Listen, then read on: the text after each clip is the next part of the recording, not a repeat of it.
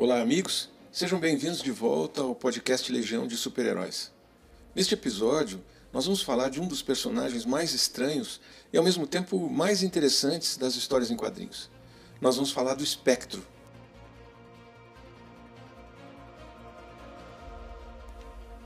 O Espectro é um personagem que foi criado em 1940 por Jerry Siegel e Bernard Bailey para a editora DC Comics. Ele apareceu pela primeira vez como uma figura meio fantasmagórica que buscava vingança contra todos os que cometiam qualquer ato maligno. Por isso, às vezes, ele era chamado de o espírito da vingança ou de o fantasma vingador.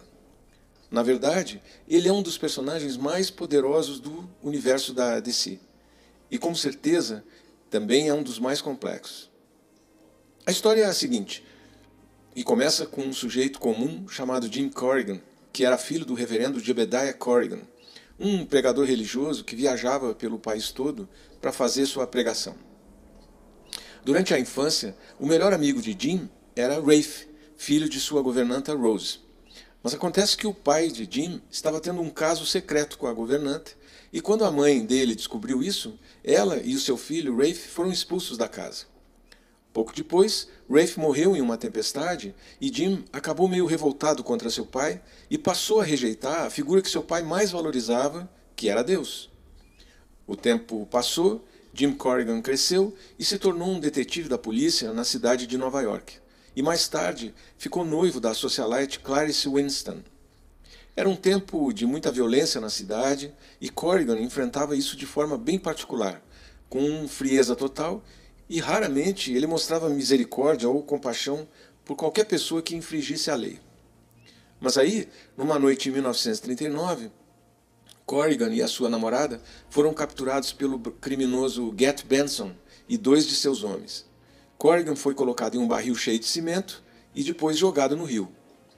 Muito bem, claro que ele morre e a sua alma acaba sendo resgatada por um ser divino chamado de O Espectro, que naquele momento lhe oferece a chance de se tornar um agente da justiça divina. Para isso, basta que ele aceite ser o seu hospedeiro. Corrigan, que nem é bobo e queria vingança, aceita e se torna um espectro.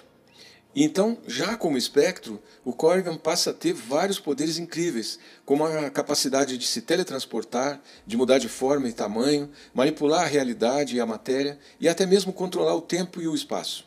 Ele também é invulnerável, a não ser contra armas mágicas ou poderosas o suficiente para ferir sua forma espectral.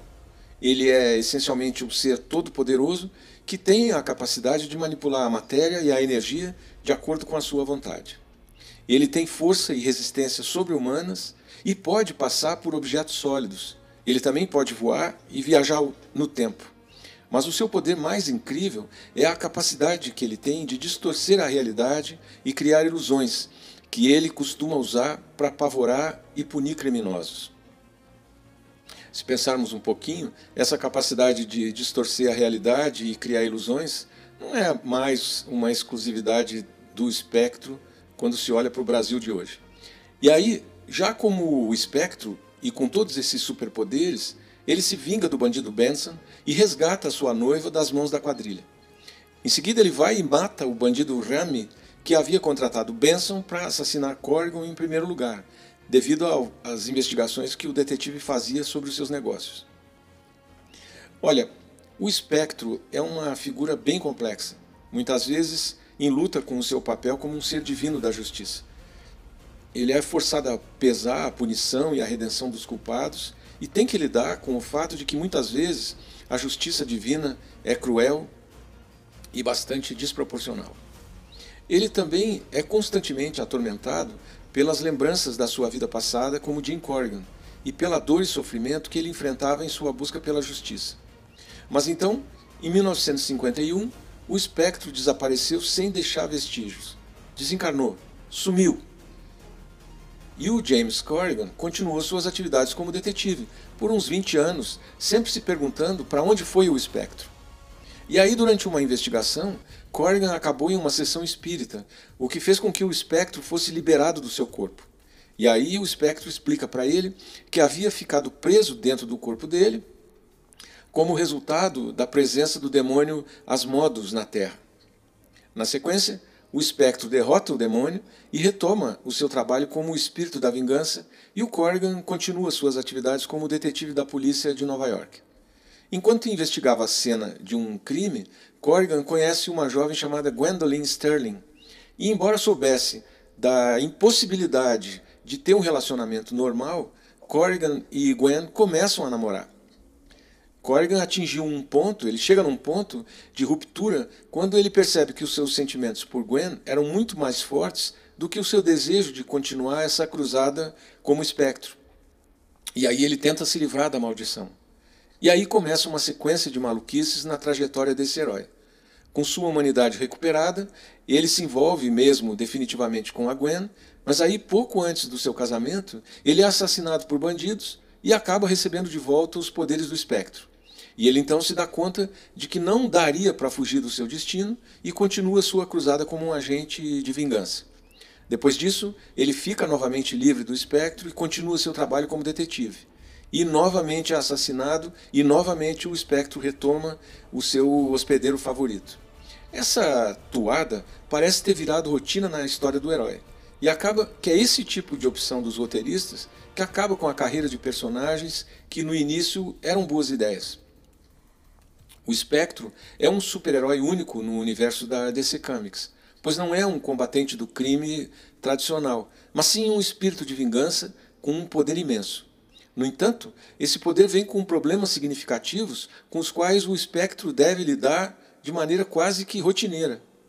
Uma questão é a luta do espectro para manter a sua humanidade. Esse seu poder sem limites faz com que ele perca o contato com seu lado mortal, levando a uma falta de empatia e até de compreensão para com os seres humanos. Isso geralmente faz com que o espectro tome ações muito severas ou até cruéis demais. Outro exemplo é a incapacidade que ele tem de controlar totalmente seus poderes. Embora ele, ele tenha uma força imensa e é, seja quase invencível, seus poderes também são imprevisíveis e provocam muitos danos colaterais. E essa imprevisibilidade já fez com que muitos dos seus aliados o temessem e até, em muitos casos, se voltassem contra ele. Além disso, o código moral do espectro nem sempre está de, bem de acordo com os valores tradicionais dos super-heróis. Ele está disposto a fazer sempre o que for preciso para alcançar a justiça, mesmo que isso signifique matar ou causar danos a outras pessoas. Isso o coloca meio em desacordo com muitos de seus companheiros heróis que acreditam na preservação da vida e na busca de soluções não violentas. Olha, o Espectro tem uma história rica e muitas aventuras emocionantes, e a sua forma de lutar pela justiça acaba se revelando um tema fascinante que continua a cativar os seus fãs até hoje. De 1940 para cá, o Espectro teve várias encarnações e aventuras, muitas vezes cruzando com outros personagens do universo da DC, como Batman, Superman e a Mulher Maravilha. E ele também enfrentou vilões superpoderosos como o demônio Eclipso e o Anti-Monitor. No geral, esse superpoder, a imprevisibilidade e esse código moral meio doido do espectro o torna um, um herói complicado e problemático.